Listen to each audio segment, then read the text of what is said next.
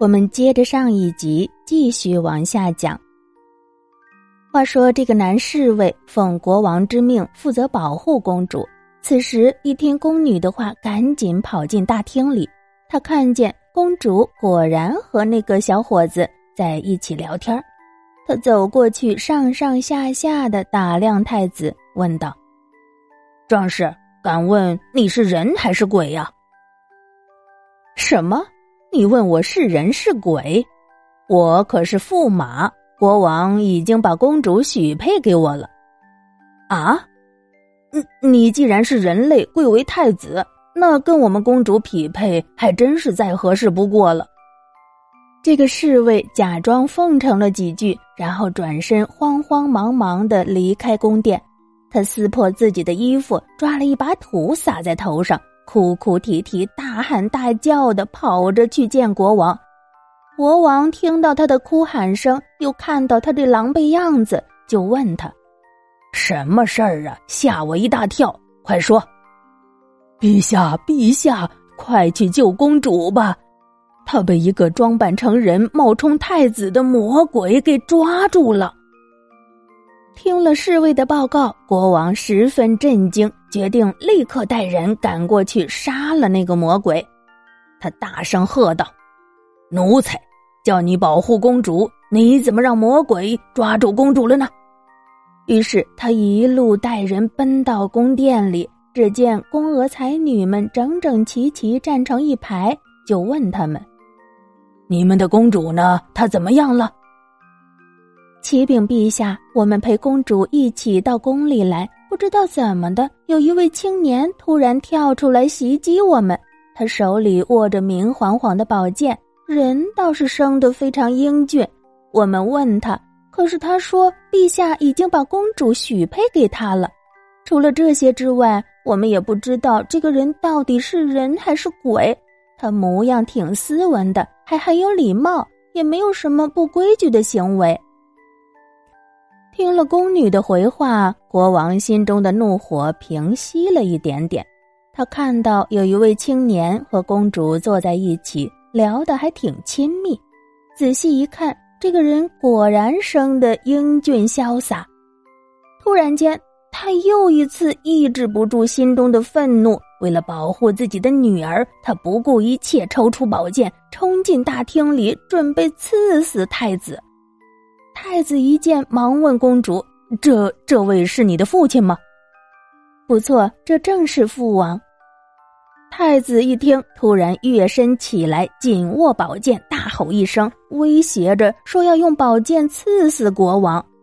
国王见对方来势凶猛，知道这位青年强壮有力，自己不是他的对手，只好忍气吞声，把自己的宝剑插回了鞘中。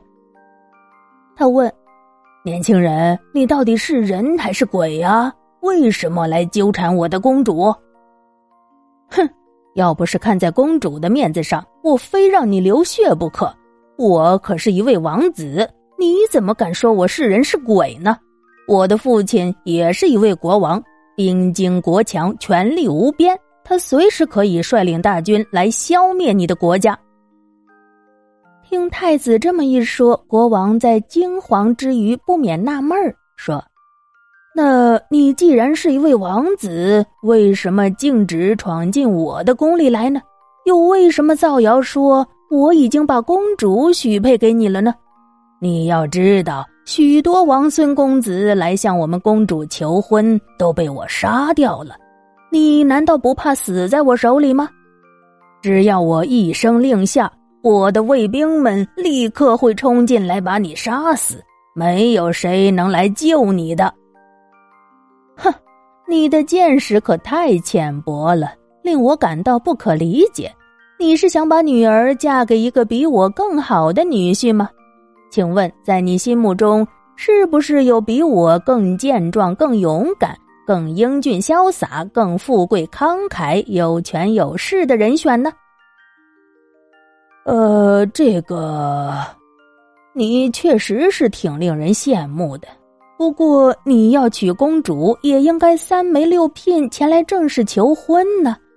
如果你真的是一位王子，我完全可以把女儿许配给你为妻的。若是无名无义就想娶走我的宝贝女儿，那可就是侮辱我、败坏我的名声了。你说的很对，国王，你说的很有道理。不过，就按照你刚才夸口的那样，要是命令你的仆从和军队前来杀我，这就是你的耻辱了。同时，你就会失去国人对你的信赖。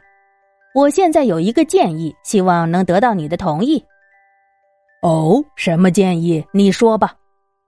不如我们来比武决斗呀？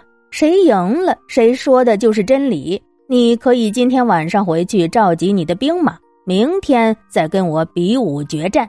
你可以出动多少兵马？直接告诉我吧。我四万。不算仆从，单单是正规军，我就有四万。好啊，没什么可怕的。明天就请派出你的兵马，告诉他们我是来向公主求婚的，我是为公主跟他们决战。如果我被杀死，则万事皆休，你的秘密也就不会泄露。如果我胜利了，我可就要娶公主为妻了。太子带着夸张恫吓的口气夸夸其谈，国王听了他这番话，想了想，好吧，就赞同了他的意见。于是通知宰相，让他立刻集合全体官兵，武装待命，准备跟这位神秘的太子比武。国王跟太子开始对坐谈心，他对太子的谈话十分钦佩，两个人越谈越起劲儿。不知不觉已是黎明时分，国王起身回宫，吩咐兵马整队出发，准备跟这位太子比武。同时，他为太子挑选了一匹骏马，配上了最好的鞍辔，供太子在比武的时候骑。太子却推辞了，说：“谢陛下，我暂且不骑马，请允许我先到军中看看他们的阵容吧。”太子来到阵前，看过了军队的阵容。这时候，国王当众宣布：“三军将士们，听着！现在有一个青年王子来向公主求婚。他夸口说，单枪匹马就可以打败我们的军队，即使我们有十万之众，在他看来也是微不足道。他既然口出狂言，那我就命令，在比武中，你们必须全力以赴。”把他挑死在你们的刀尖下。接着，国王回头对太子说：“好了，我的孩子，该开始了。如何比法，你自己去选择吧。”陛下，这不公平啊！他们都身骑战马，而我却不行，这怎么能比呀？我刚才给了你一匹战马，你却不肯接受。好吧，你喜欢骑哪匹马？就由你自由选择好了。你这些马呀，没有一匹我看得上，我还是骑我自己带来的那匹马吧。嗯，你还有马带来吗？那你的马在哪儿呢？就在你的宫殿里呀。它在什么地方？我怎么没有看到？在宫殿的屋顶上。什么？在屋顶上？你输定了！你这个该死的家伙！你怎么说话没边没际的？马怎么能够上屋顶呢？可是太子非常肯定的说，马就在屋顶上。国王惊奇的回头吩咐侍从：“你们到屋顶那里看看，有什么东西给我带下来。”人们对国王的话惊奇不已，面面相觑，都说：“马怎么能爬到屋顶上呢？”这真是奇谈怪论呐！卫兵们遵照国王的命令，爬上了宫殿的屋顶，果然发现有一匹高大的骏马站在上面，非常雄壮，还有点可爱。他们走近了一看，居然是用象牙和乌木造成的，大家哈哈大笑，都说：“ 那个小伙子说的，原来就是这匹木马呀！他简直是疯了！”等着瞧吧！一旦弄明白，看他有什么办法。于是，众侍卫抬起乌木马，小心翼翼的把它一直搬到城外，规规矩矩的放在国王面前。人们都好奇的拥过来围观。这匹乌木马既雄壮又新鲜，一般人在赞叹之余又觉得好笑。国王本人也是又惊讶又赞叹，又觉得莫名其妙。